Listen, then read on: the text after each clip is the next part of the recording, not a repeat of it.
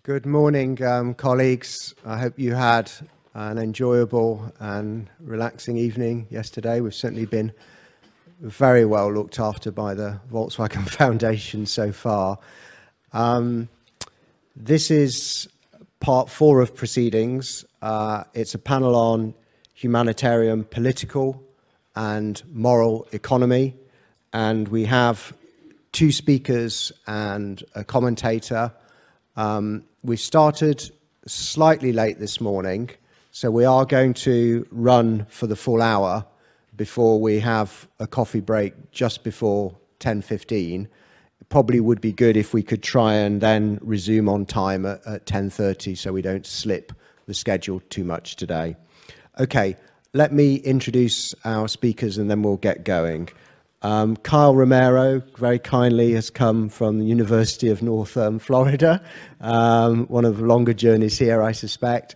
Um, Kyle works on the history of the United States in the world and the history of humanitarian and refugee politics in the 20th century. I think particularly interested in some of your work, Kyle, in the interactions between humanitarians and diplomats and, and missionaries, which sort of picks up on some of the discussion and debate yesterday. So welcome and thank you for coming. Uh, Yasan Ayobi comes to us from the University of Melbourne. Uh, did you travel from Australia, Yasan? Yeah, congratulations. Uh, so another long journey. Um, I mean, Yasin works on a lot of things and a lot of interesting things, but I think they include the localization of humanitarian response in the Pacific, uh, the dignity of displaced people in Bangladesh and Afghanistan. And I think your more recent work is looking at humanitarian networks in Somalia, India, uh, Bangladesh, Pakistan, and, Yemen. Um, so again, thank you very much for coming uh, and welcome. And then, um, uh, last but certainly not least, um, my Exeter or for, uh, former colleague in Exeter, Marc Palen. Uh, Marc uh, works on the intersections of British and American imperialism. He's interested in broader histories of globalization, and I'll give a very quick shout out to his 2016 CUP book, The Conspiracy of Free Trade Anglo American Struggle Over Empire and Economic Globalization. So, welcome to all three of you, and thanks for being with us. Um, Kyle, you're going to start off, and your title, I think, is Reconstructing Governance US Humanitarianism in the Eastern Mediterranean, 1919 to 1939. Um, do you want to use the um, podium? Yeah, please do. Yeah. Thank you. Yes. Hello, everyone. Um, uh, I wanted to echo everyone else that has been up here on this nice, you know, TED Talk type stage um, in two ways. First, thanking all of the organizers, um, the Volkswagen Foundation, uh, everyone for kind of putting together this amazing conference, which has been excellent for me. Um, and second, that uh, just noting that the clock is quite large. uh, if you have not been up here yet, it is quite large, uh, and it did. It's getting in my head a little bit, but we'll be fine. Um, yes. So uh, thanks, thanks to everyone for coming. Um, so when I was putting this uh, paper together, the theme of the panel kind of kept running through my head, as well as the theme of this conference, uh, governing humanitarianism. And so, questions of sovereignty and access, of course, remain vital questions for humanitarian organizations today. How and where humanitarian institutions are able to exert influence remains a central question in how we understand overlapping histories of geopolitics and humanitarian non state institutions. I think the idea of governance is also particularly notable and something that I want to try to uh, complicate or unpack a little bit in this paper. Um, in this paper, I want to trace the ways that one humanitarian organization, uh, which is now known as the Near East Foundation, um, adapted to changing sovereignties around them in the Eastern Mediterranean, how they used shifting policy, uh, politics and geopolitics uh, to pursue paternalistic and imperialistic goals of civilizing uh, a region across the ocean. Um, the Eastern Mediterranean, of course, has long been a target for American economic, political, and religious ambitions as a locus of ethnic violence, imperial power, and ethno state construction in the early 20th century. Um, historian Keith David Watenpaug identifies the region as the birthplace of modern humanitarianism.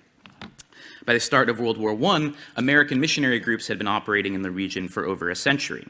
Over the course of World War I, the US presence would grow immensely. Starting in 1915 when U.S. Ambassador Henry Morgenthau Sr. put out an urgent call to help stop the systematic slaughter of Armenians and other Christian minorities by the Ottoman government. Uh, his greatest response came from the missionary community networks that had been embedded in the Eastern Mediterranean for decades. These institutions were funded by a string of wealthy patrons from the New York elite, who, along with missionary leaders and clergy, formed the American Committee for Armenian and Syrian Relief, or ACASR, in 1915. This is the first of three acronyms you're going to have to learn today. Um, all being the same organization, uh, but we're all humanitarian historians, so we're used to that, right? Um, founded in 1915, led by two men, James Barton and Charles Vickrey, both long-standing members of the missionary community, and funded in part by the wealthy and influential Dodge family. Not the car people, uh, mining people. Uh, focused its humanitarian aid on explicitly religious grounds. Uh, they sought to protect Armenian Christians who had been systematically targeted for eradication by Ottoman authorities through a series of uh, forced marches and deportations. Um, as news trickled out about rumored massacres of Armenian Christians, ACASR began uh, an enormous grassroots funding campaign that would uh, largely transform the way that fundraising was done in the United States. What they called, uh, quote, the local pulpit, local press, local bank policy. Um, placed advertisements in churches and sermon teachings nationwide, um, asked for money to be donated to a local chapter, and then funneled local donations to a national committee, uh, which of course is how most humanitarian organizations work nowadays. Um, within a year of their founding, they had 14 branches operating across the United States. Throughout their work, ACASR operated under uh, an ever-present and invisible aegis of American power. Uh, as the United States remained officially neutral in the first years of the war, ACASR was able to build and grow a network of stations around the Eastern Mediterranean that delivered relief aid in and around the Ottoman Empire during wartime. Uh, during and after World War I, American organizations thrived in these spaces where imperial fallout, ethnic violence, and ideological conflict in these regions created what uh, Davide Rodogno terms sovereignty deficits, um, places where uh, national sovereignty had receded and humanitarian organizations um, could funnel millions of dollars of aid to refugee camps, uh, or in the case of ACASR, establishing orphanages in and around uh, Anatolia and the greater Syrian peninsula. Despite their uh, origins in war in 1915, ACASR never discussed ending their relief after the end of the war. Uh, the executive board and all of its workers assumed that though they might have been born out of the Armenian genocide, they would continue to work in the region. Although the war had ended, uh, humanitarian crises, of course, continued to occur, and ACASR confronted them with a sharpened vision for the future, one focused on uh, transforming what they saw as the social and political landscape of the Eastern Mediterranean. The end of World War I was marked in the Near East, as they would term it, uh, by the Armistice of Mudros, uh, which led to a sea change in the geopolitical status of the Eastern Mediterranean. Uh, following the armistice, the Ottoman Empire ceded the right to occupy any Ottoman port cities in case of disorder to the Allied powers. Although the Ottomans and the British had informally agreed that Constantinople would be exempt from this treaty, French and British troops occupied the city in early November 1918 where they would stay for almost five years as rulers uh, over a military administration of the ancient city. Uh, the Allied occupation of Constantinople and other ports along the Bosphorus offered both opportunities and dangers for ACASR. The end of the war did little to stem the growing tide of humanitarian crises engulfing the region, um, hundreds of thousands of refugees displaced by war still remained in greater Syria as well as Anatolia, many of them Armenian Christians. ACASR confronted these growing crises with a vision of generational regional uplift, uh, as they call it. They did so, however, with a new name, the second of the, of the, two, of the three acronyms you need to learn, uh, Near East Relief, or NER officially incorporated in 1919, uh, the new name expressed the organization's grander ambitions. They were not now focused on Armenian and Syrian relief, but on rehabilitating the region as a whole. Uh, NER's slogan, quote, hunger knows no armistice, embodied this vision, as well as the continuities between their war work and their post-war relief. Organizationally, NER continued with the same type of work that they had during the war, um, largely focused on providing relief to refugees uh, and maintaining orphanages. As NER's presence continued to grow in the region, again protected by uh, the, the, growing economic power of the United States, uh, workers and administrators alike began to sharpen their vision for what they believed the Near East should look like.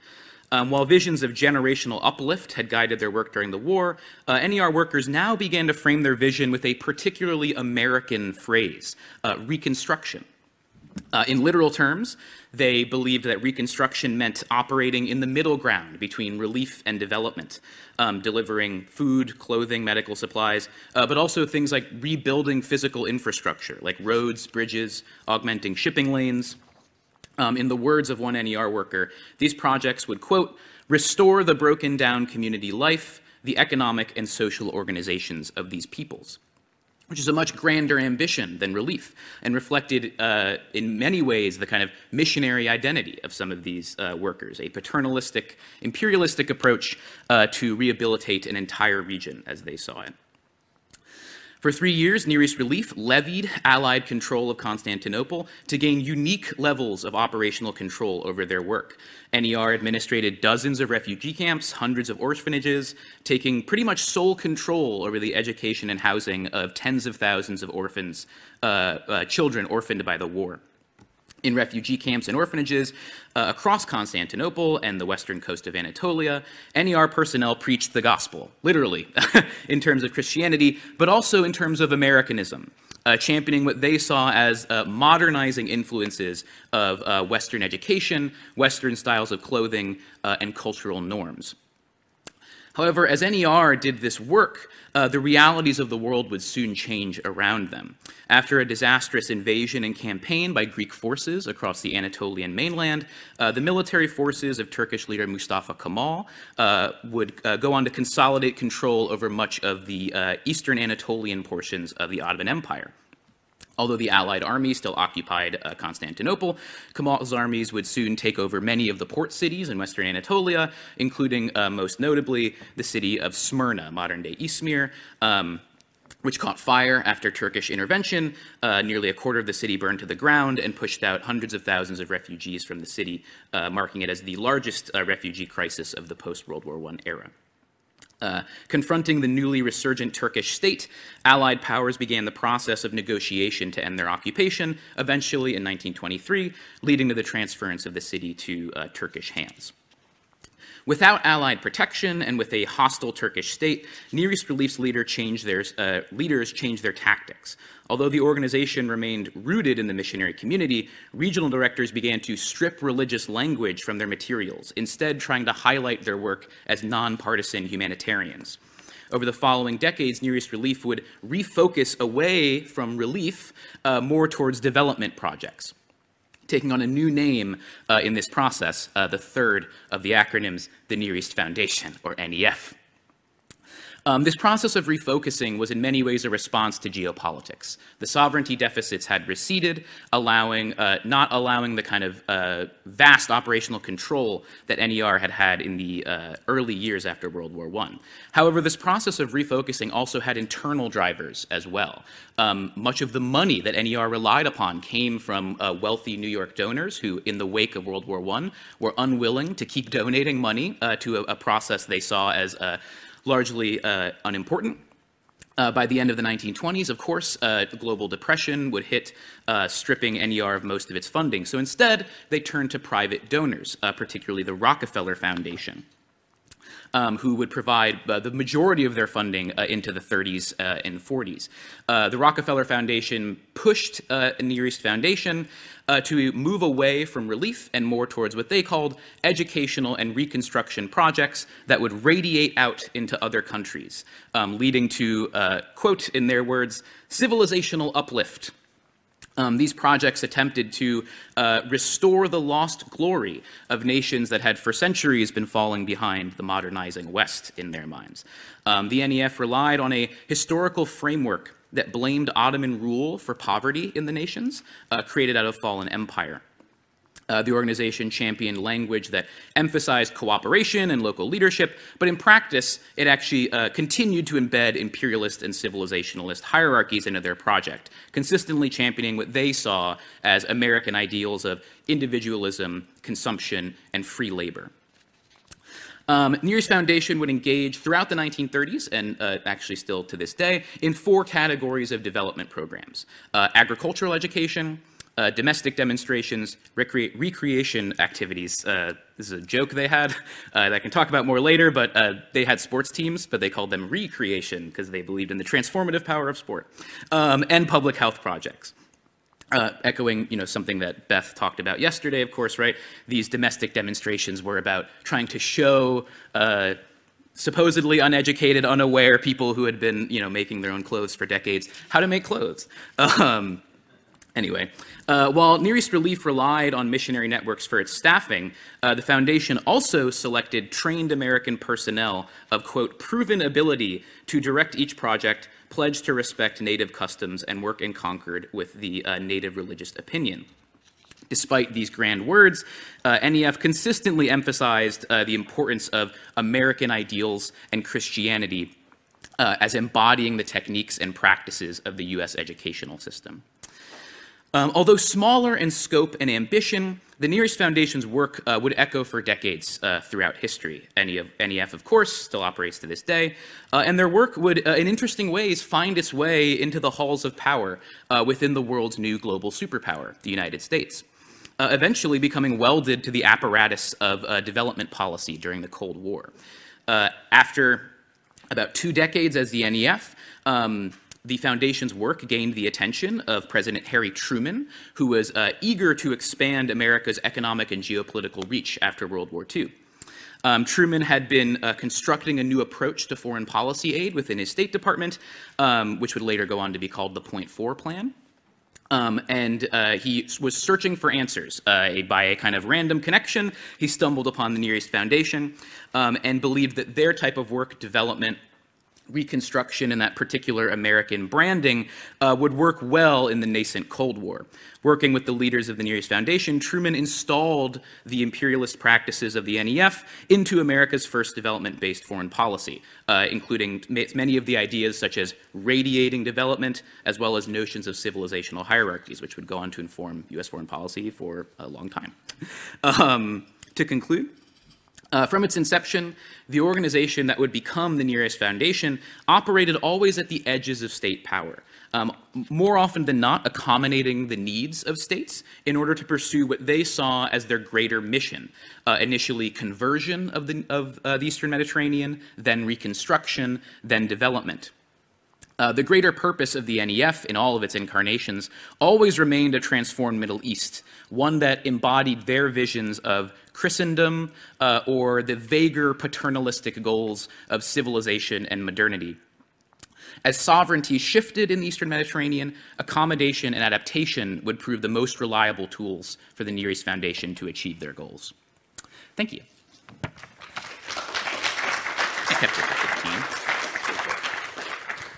Thank you very much, Kyle. So we're going to go um, straight on and wait for um, questions uh, at the end. So Yasin, you're going to come and speak to us on the dignity of displaced persons in Afghanistan in search of durable solutions.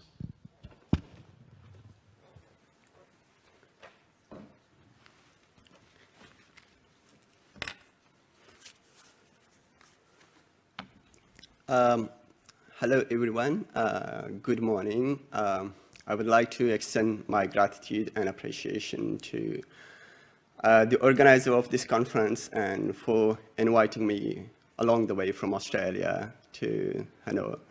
Uh, I'm really pleased to be presenting in this conference, um, and I would like to share more practical experience of displaced people from Afghanistan uh, that I worked uh, in the last couple of years with them.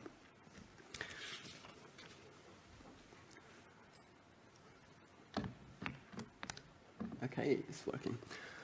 Uh, so I would like to talk about a little bit about our research methodology. Um, we claim that we apply a localized research methodology, and what that really means, uh, we hired more than 50% of our research um, assistants or facilitators uh, from Afghanistan who have substantially contributed to the research design process the methodology, the data collection, and uh, the analysis and the report writing. Um, So, and that in turn also helped uh, a lot in terms of the ownership of the research process. Uh, so the people who work with us in Afghanistan were able to talk about the research finding in, in discussion and workshop with humanitarian organization in country, uh, inside of Afghanistan. And uh, so the process was much more to bring local tools uh, that are appropriate in, in that context, to talk to people, to capture these stories um, and the, the, challenges that they are experiencing, and to, to enable what are their, you know, their perceived dignity is and how humanitarian organization can apply that in their practical work uh, in response to the humanitarian crisis in Afghanistan.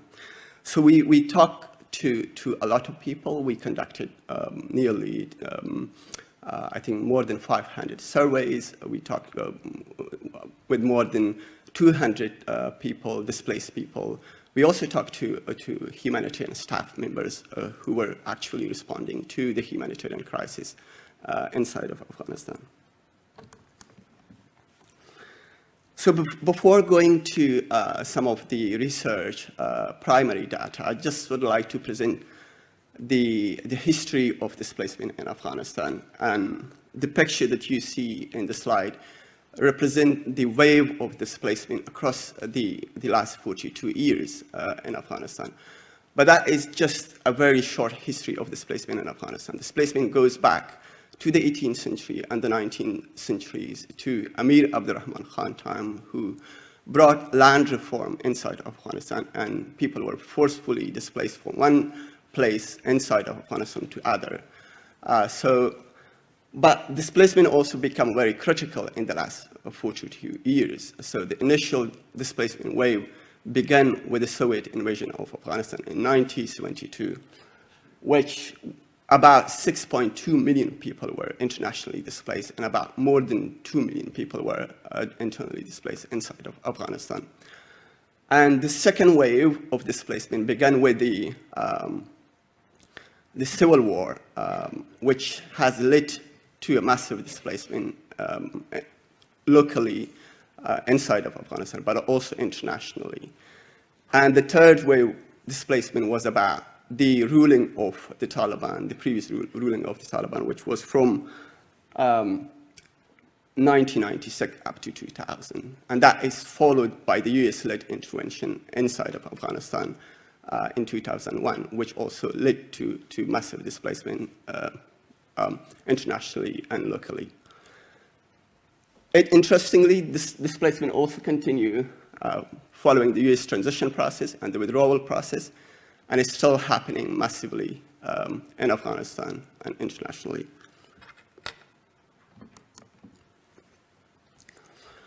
We talk a lot about displaced people. Um, I just would like to take the opportunity to see who are these displaced people and talk about the intersectionality of displaced people identity. Um, we also talk about much from a vulnerability point of view. We, we don't see displaced people from a political uh, point of view, who these people are. So considering the waves of displacement, um, the initial wave of displacement has created in 1980s a group of refugees who went to Pakistan to, to study, um, uh, you know, they, they were called religious scholars, and they were in search of knowledge, but their their values have um, changed um, working in madrasas and studying there. They have changed their values from you know, search and protection to social justice to learning religious um, uh, knowledge uh, and also working back uh, there to, to develop and work inside of Afghanistan to, uh, to provide um, political, to develop political identity. And they developed that political identity, which is Mujahideen, um, uh, in 1990s. Uh, so those people have developed that political identity. They were able to also establish connection with the host community, with host government inside Pakistan. Uh, but not only in Pakistan, it also extends to other neighboring countries in Iran and, and the region. So they, um, this identity challenge is gradually moved from Mujahideen to the Taliban, uh, which uh, the Mujahideen, um, because they were excluded somehow, sorry, the Taliban were ex excluded from the initial negotiation um, uh, in 2000, which happened in Bonn here. So the initial uh, discussion about the Afghanistan forming the government. So they were totally excluded because the issue was that these people cannot be part of the Afghan government. So they were displaced. The Taliban were displaced to Pakistan, and they were in search of protection in the initial 2000 and you know, up to 2005. But they gradually developed a political identity. They built connection with state actors in Pakistan. They also built connection with other actors internationally. And they, in 2011, they established the Doha office. Uh, so those displaced people were able to establish and change their identity from time to time and have a strong influence in uh, the political system inside of Afghanistan, but also outside um, in terms of connecting and linking uh, and developing and having influence on the governance and leadership uh, uh, in the country. So what is really happening now at this present moment, so there are a group of displaced people uh, in neighboring country in Afghanistan, but also in Europe, uh, here in Germany, so that they are developing militias in a group of people, like militia inside of Afghanistan. They have already begun fighting the Taliban uh, government. So when we talk about displacement, we always talk, we, we are looking from a vulnerability point of view. We don't really see the political picture and the intersectionality of the identity that is there.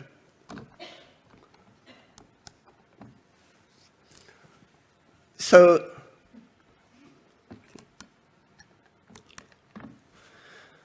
talking to, to displaced people, um, we took the opportunity to also talk to the humanitarian staff uh, to see what dignity means to them and how they incorporate the concept of dignity within the humanitarian action when they are responding to crises, when they are providing humanitarian assistance. To the staff member of humanitarian organization, it was much more about following principles, uh, about following the impartiality, um, humanity principle that humanitarian uh, governance is upholding.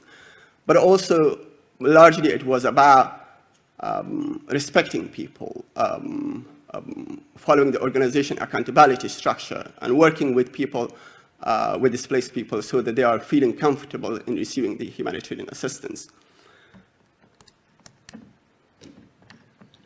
However, dignity concept to displaced people is quite different. It's much more a situated practice. The initial fleeing uh, context of displacement create a much more vulnerable condition where people are feeling hopeless. They are feeling uh, have no access to the humanitarian assistance. They, they, they are quite challenging situation that is that their dignity is challenged. Often people are unable to express that situation, what dignity really means to them. Um, so gradually that is led to the arrival to camps and internally displaced uh, camps where people are um, situated in crowded places where they are not able to have access. And that has led to the arrival of the humanitarian research and assistance. Humanitarian organizations often conduct surveys to identify the needs of the people. Uh, and they are talking to people what you want, you know, what is the assistance that you need. But by that time, it's already two or three months. So they have no access to humanitarian assistance and their dignity is quite challenged. Uh, they have limited access to, to um, education, water, and, and basic food.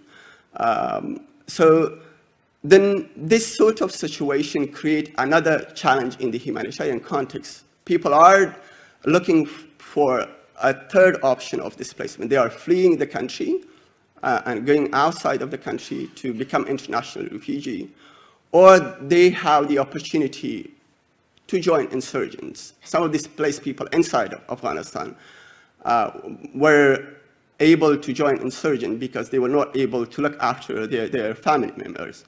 uh, and they didn't receive any assistance, while there was an opportunity by the insurgent groups to provide you know, at least some level of assistance that they can look after their family members.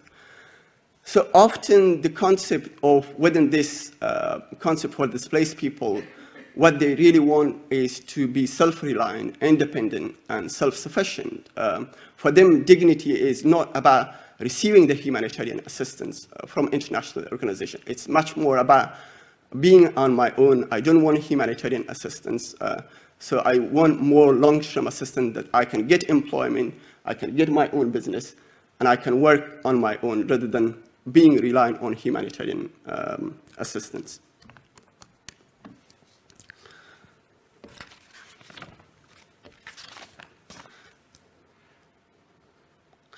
So we also ask displaced people what would make you optimistic um, you know, what the humanitarian organization can do uh, so that you are uh, able to be self-reliant and to be on your own and uh, that you can be more independent.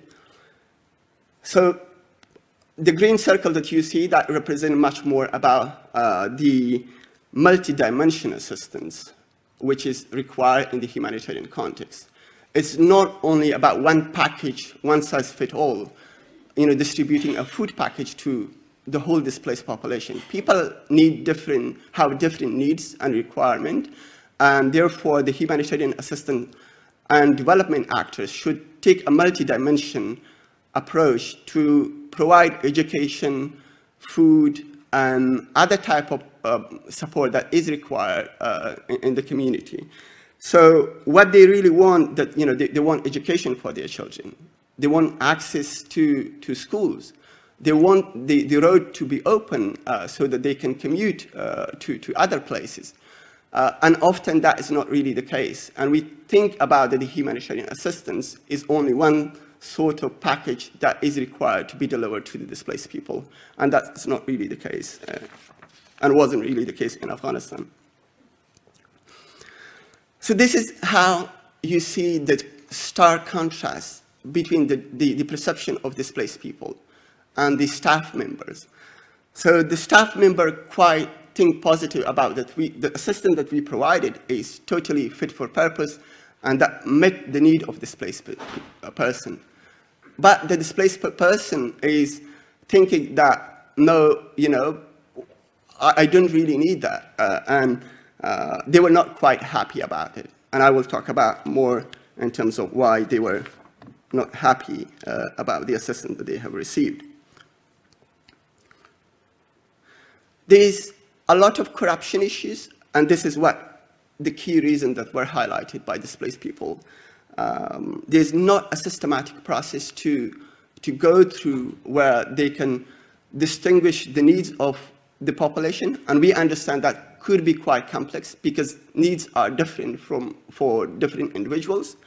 Um, but there's also ignorance by actors, uh, um, by humanitarian organizations in terms of facilitating and protecting the privacy and the dignity of individuals so that they have a better space that they feel safe and, and protected. And, and that would enable them to, to receive assistance in a much more positive way. And these were some of the issues that were highlighted, uh, like you know, lack of information.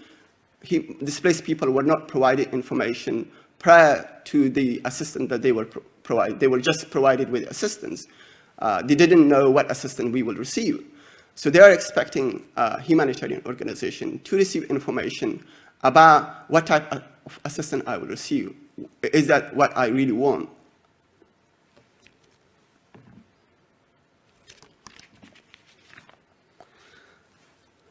So in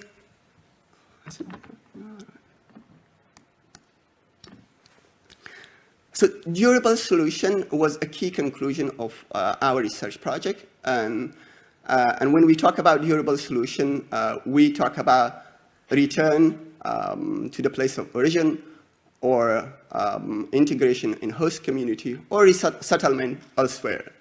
So that was uh, the three kind of assistance that largely were highlighted by uh, uh, displaced people that incorporate the multi-dimension uh, aspect of development and humanitarian assistance and sustainable development that would create job opportunity, business opportunity, but also uh, open up uh, uh, opportunity to, for people so that they can go back to their places of origin, that they can establish their livelihood in their own community rather than living in a host community. Because there's also a lot of issue in host community. Um, people are misused, people also um, are um, pushed to, toward militarization of, uh, you know, they have to join, uh, they don't have other option, uh, they, they have, you know, the option to, to go and, and join insurgents, uh, and there's also criminalization of, of displaced people. Um, if the state actor is not really happy about their political identity, they can uh, uh, criminalize in different ways and, and um, structures. And those people some people uh, who have lived in Pakistan and Iran, uh, we, we, we know that those people were um, tortured, abused, and, and in some cases assassinated.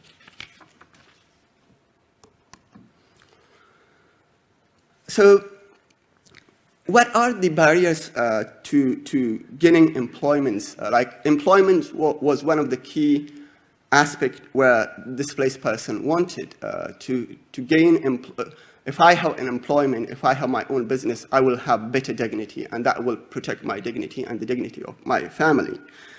So the key challenges that were highlighted, like it is quite different for male and female, and that's how we dis disaggregated the, the data uh, by gender. Um, so most of the, the female displaced people didn't have the opportunity to go out outside uh, their, their home. They didn't have permission um, and because that, there, is a stigma in the community that let their family member to not permit female member of, of uh, uh, their household to go outside and look for employment and, and do their own, uh, create their own business opportunity. Um, for male, there was also a lot they, they have reported about corruption uh, and short-term assistance in terms of uh, humanitarian organizations are just providing short-term assistance. They're not caring about creating long-term development opportunities uh, because that is backed, linked to, to their argument about providing independent and neutral humanitarian support. Uh, so key recommendation that we, we uh, there are just six uh, key recommendations that we, we would like to provide to humanitarian organization. And those are to ensure that aid is provided to those who need it um, on the basis of uh, their situation that they are uh, entangled, and distribute aid fairly and systematically and transparently. Uh, it's also about to inform displaced people prior to providing humanitarian assistance to them uh, and ensure that aid uh, is provided uh, to displaced people on their real needs, uh, not just what we can, as a humanitarian organization, what is our capacity and what we can really do uh, so that we can distribute to people, because that will, will harm their, their dignity. Uh, and they may get uh, and receive the package of assistance, but they may not be really willing to receive it. Um, and there's quite difference about that. So to do some of these things, I think it's also to improve the coordination between humanitarian and development actors, and that is not really happening uh, in practice. Uh, there's quite disconnect between humanitarian and development organization. Uh, each organization is implementing their own project. They are not linking and transitioning displaced people from humanitarian assistance to development. Uh, it, it is understandable that every organization have their own rule and, and policy and, and, protocol. Humanitarian organizations are bounded by humanitarian principles, but they should have at least established the connection to transition uh, um, people from being on humanitarian assistance to, to create their own development opportunity and link them to the development uh, actors um, and organization. and of course, the last one is to, to respect the privacy uh, and confidentiality of displaced people uh, was also highlighted a key recommendation uh, in our research project. Thank you very much.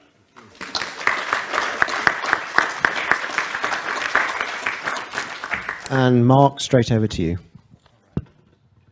Well, thank you, thank you both for uh, those presentations, and, and I appreciate the opportunity to be able to provide some, some comments, reflections, questions uh, uh, in response to them. Um, Kyle's explored uh, how in the years immediately following the First World War, uh, the American Committee for Armenian and Syrian Relief, uh, as it was known in 1915, and then uh, the Near East Relief 1919, and then Near East Foundation from 1930 to the present. 30 to the present, okay.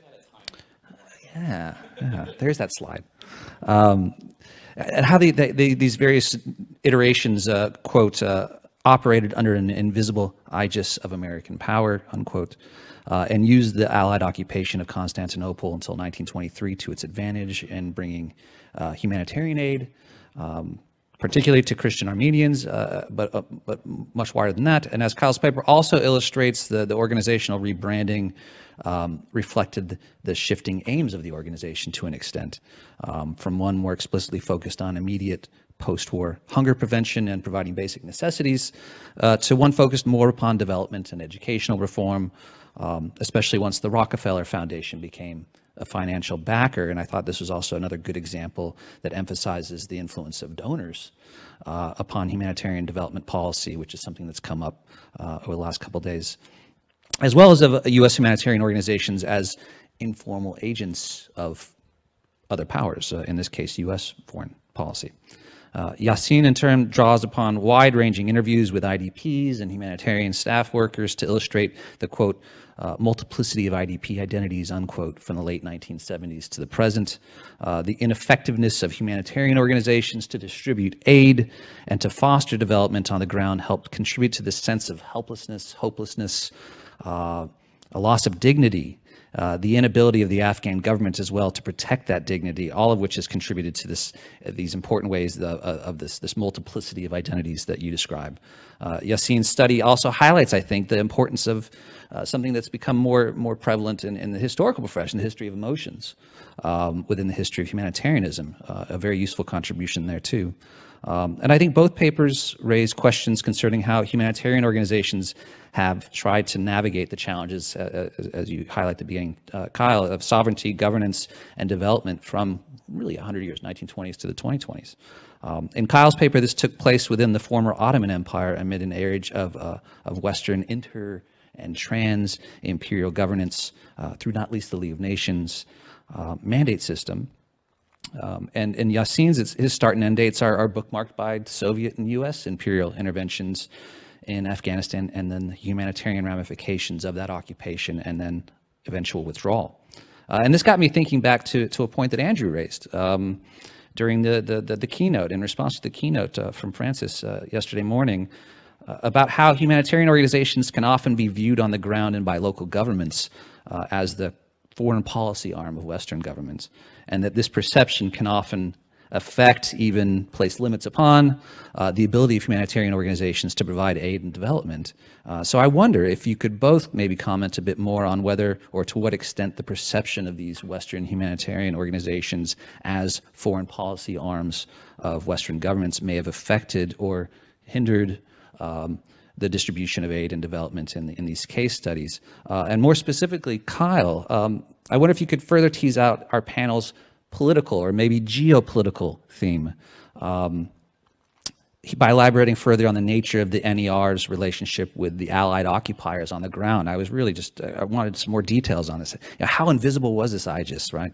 Um, or would you say that the NER's presence in humanitarian activities were imposed against the will of the Ottoman and subsequently, uh, among others, the Turkish and Syrian states? Um, along with presumably working with some of the other European controlled mandates in the region, was the NER involved with the lobbying attempts of humanitarian groups to make the Ottoman Armenia a U.S. mandate under the League of Nations, um, something I, was really remarkable to rediscover in, in Charlie Laderman's recent book, uh, Sharing the Burden.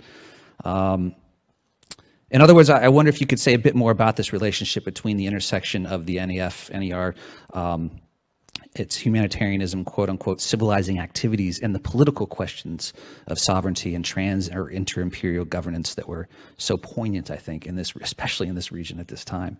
Uh, and you've seen of, of, the two presentations, I thought your emphasis upon, upon the loss of dignity of IDPs within the context of humanitarian aid and development uh, best speaks to the panel theme of moral economy.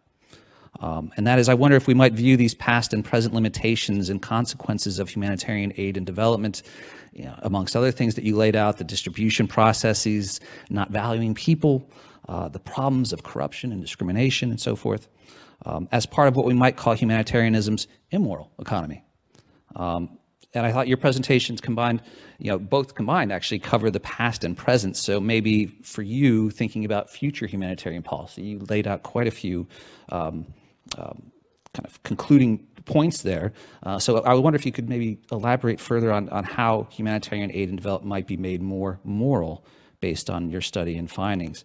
Um, or, or, or perhaps in another way, uh, amongst all these prescriptions, if you were, if you had a, a, CEO of, of a humanitarian organization in front of you right now, amongst all of those issues and prescriptions that you laid out, which would be the first one that you would recommend to, to act on going into the future? Uh, and I'll stop there and turn back over to, to Andrew. Thanks. That's great, Mark. Um, what I'm going to suggest is that I give you the two of you an opportunity, but only briefly to respond, because I think we then have about 15 minutes for questions. So, um, Kyle, do you want to stop? Uh, is this Yes. Okay. Great. Uh, thank you so much, Mark. Yeah. Um, this gives me a chance to talk about something that I uh, really wanted to talk about, which is a guy named Mark Bristol, uh, which uh, I'm gonna. I didn't. I cut out of the paper, and I'm really excited to. So anyway, um, uh, yes. So. Uh, humanitarian organizations as a foreign policy arm of the government, this was very much real. And in many ways, I think maybe I should have even complicated the idea of an invisible You aegis in the fact that at this time, post the fall of the Ottoman Empire, the Allied occupation of Constantinople, um, they had a very real shield in the fact of uh, 11 U.S. Navy destroyers uh, were parked in Constantinople for five years. Um, so uh, after the U.S. Occup- uh, the Allied occupation of Constantinople, um, the French army, the British army are there. The United States does not formally recognize um, Turkey as a nation, and so they can't send an ambassador to the country. There's weird kind of rules about that in the State Department, and so instead, the United States does this thing, which it does in a couple cases after World War One, which is it sends an admiral uh, to serve as the ambassador to this place. And so, a guy named Mark Lambert Bristol, uh, Rear Admiral of the U.S. Navy, is sent with uh, 11 naval ships representing the U.S. Navy, um, and uh, to serve both as a kind of you know naval officer, but also as an informal diplomat.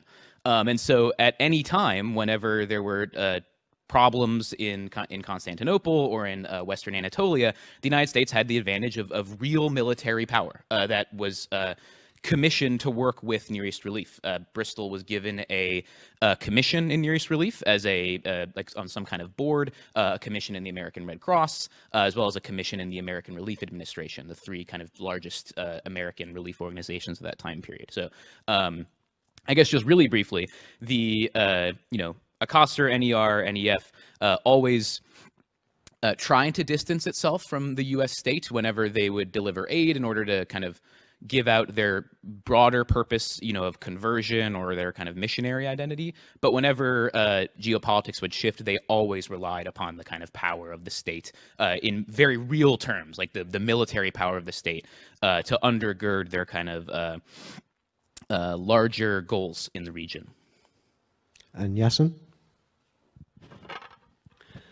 Uh, yes. Um, I think with regards to what I have to say, what was really happening in, in the past uh, in Afghanistan uh, for with, with, the previous government, uh, with the previous Afghan government, uh, shouldn't have happened, uh, especially in relation to de development and humanitarian action.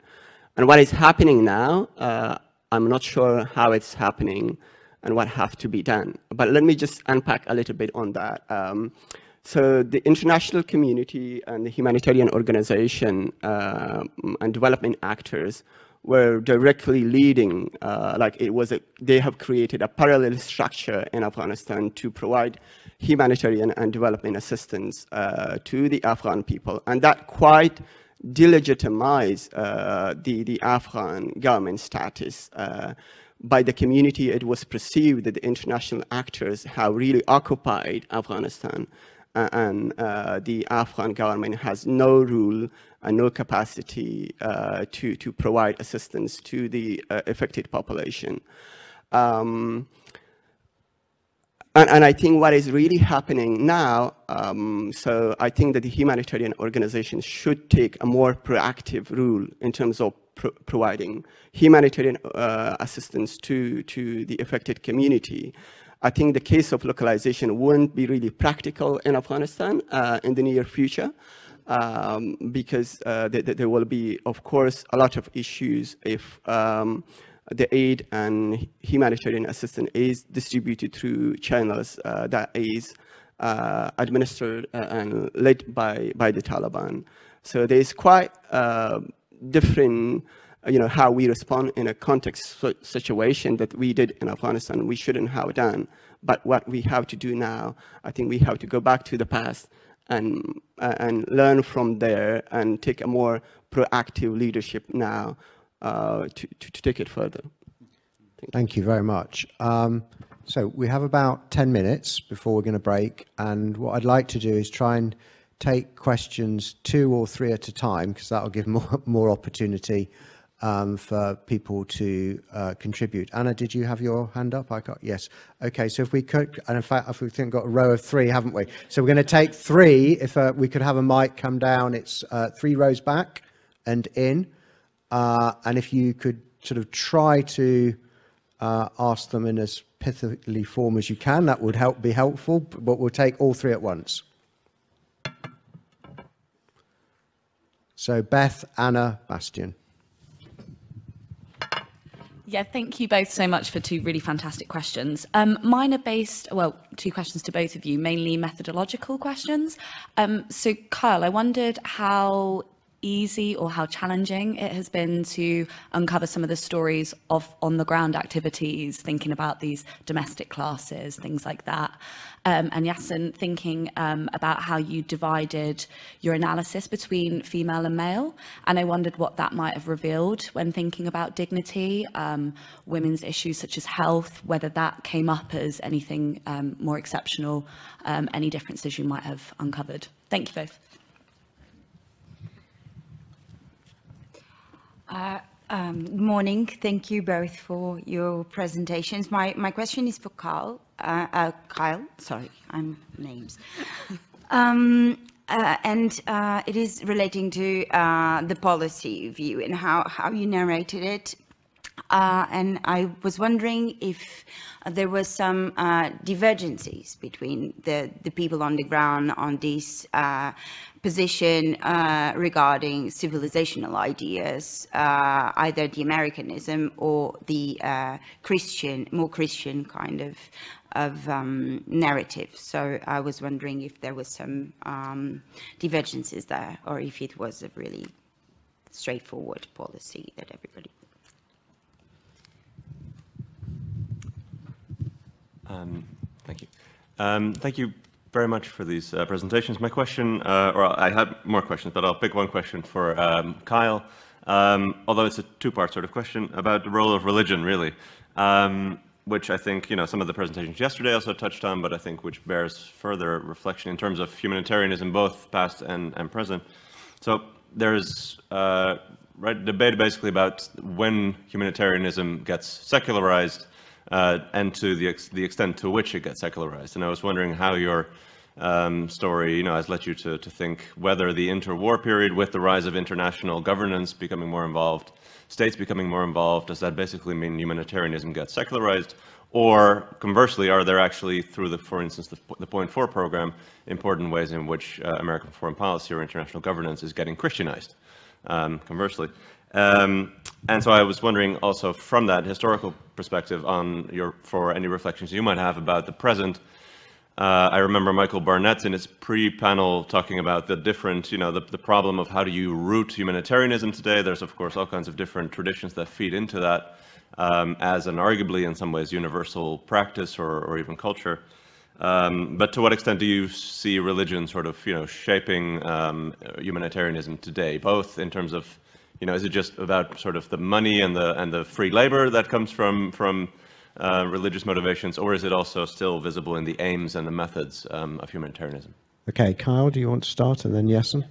Great. Uh, thank you. Yeah, thank you all so much. Um, so I think, yeah, I think I can combine a couple. We'll try. um, Beth, in terms of uh, you know uncovering on the ground activities, I think you know this is something that is. Uh, obviously very difficult and the problem with doing a kind of institutionally based history like like this is of course you know in many ways not wanting to like reinforce uh uh, silencing or covering over of uh, you know refugees, orphans, the people who are actually kind of being uh, taken in here. And as you know, other people in this uh, panel uh, or in the this conference have discussed, right?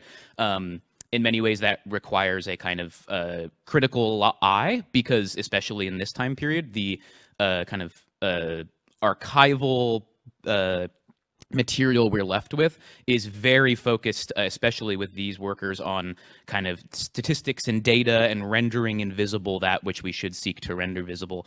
Um, and so that's something I, I, really try to do. Um, and but in many cases, it's more about um, not kind of falling into I think typical categories of uh, resistance or accommodation, but instead trying to highlight like narratives and stories that show um, how people existed in the face of these uh, massively shifting geopolitics.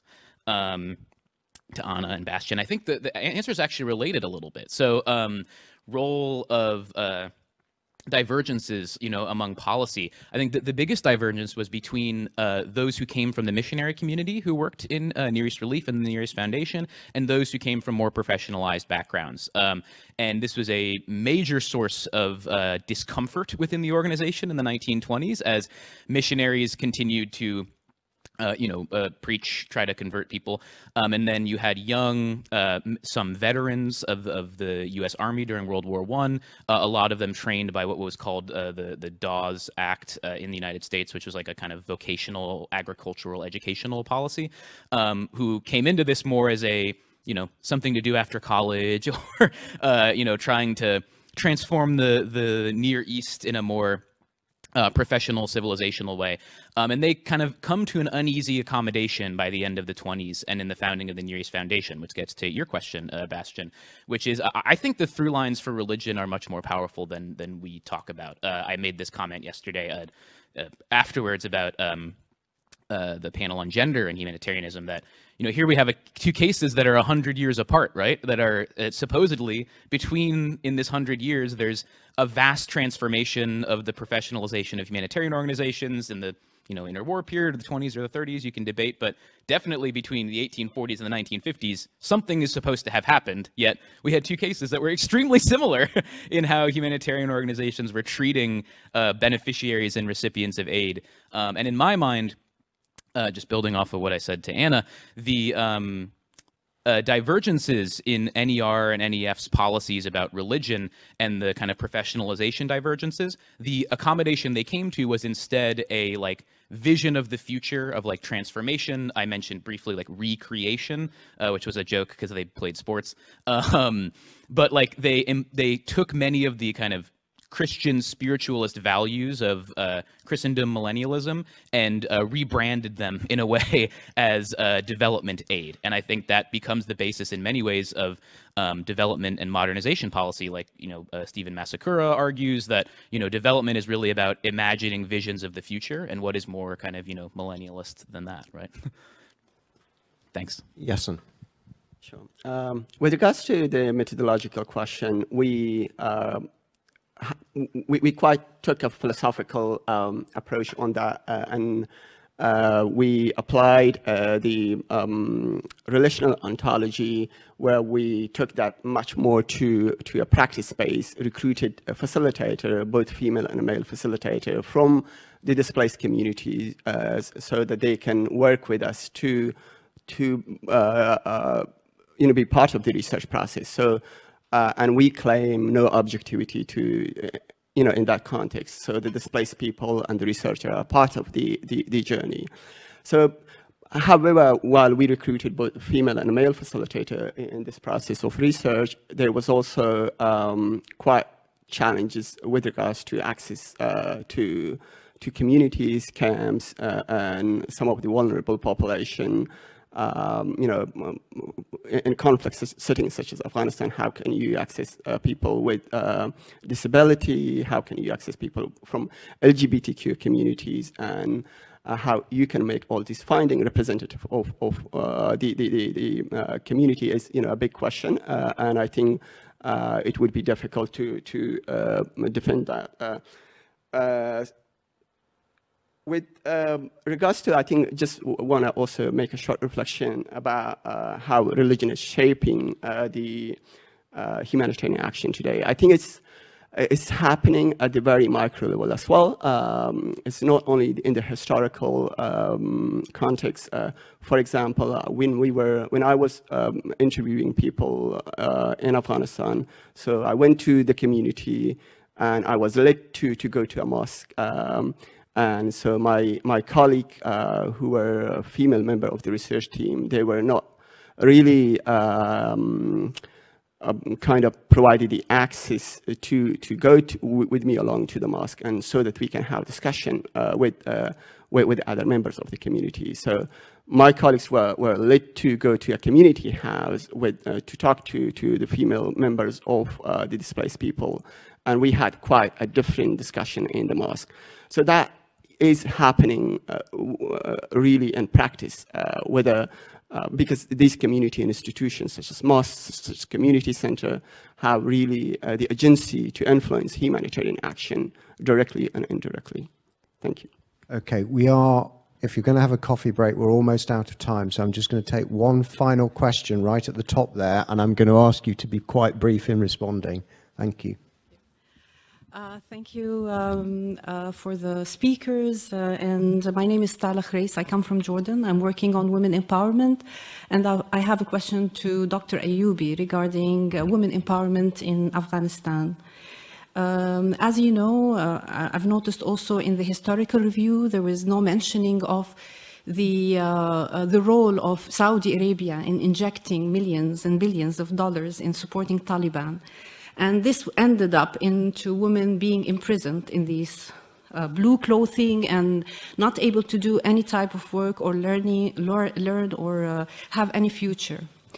And now uh, with the, um, and I've also noticed that you mentioned uh, Qatar as the only um, support of Taliban, but a personal view, I see that maybe Qatar was trying to develop a political uh, uh, leaders in Taliban rather than terrorists. Uh, so um, going back to the women empowerment, now Taliban is in power and all the capacity that was done during the uh, international protection of Afghanistan. Uh, empowerment of women, women became council members, uh, they were learning to become doctors, nurses. Um, also, they, they, even there's a, a football uh, women football uh, team. And now this is all is lost and women back into ground zero. So what are your recommendations? How can we protect these women in Afghanistan who are looking forward for a future? How can we support women in exile to support those women inside Afghanistan? Your insights are uh, appreciated. Thank, Thank you. you very much for the question. Over to you, Yasin. Um, thank you very much for the question. I totally agree. I think there, in terms of actors' involvement and influence, there is a wide range of uh, organization and actors uh, from Saudi Arabia to Pakistan, Iran, and uh, the US. Uh, and um, I think there is quite a lot of politics, uh, you know, in, in terms of uh, the Russian and the China, which they have already established quite close ties and relationship for, you know, um, different motives uh, that are in place. Um, with, with, regards to you know how we can, um, uh, you know, I have family members uh, in Afghanistan. So I have sisters and I have nephew and nieces, and they are quite in depressing situation. I think we are, as an Afghan, we are puzzled really, and uh, you know how we can go through this time and period and, and find uh, a more uh, appropriate and durable solution for us to live uh, inside of Afghanistan.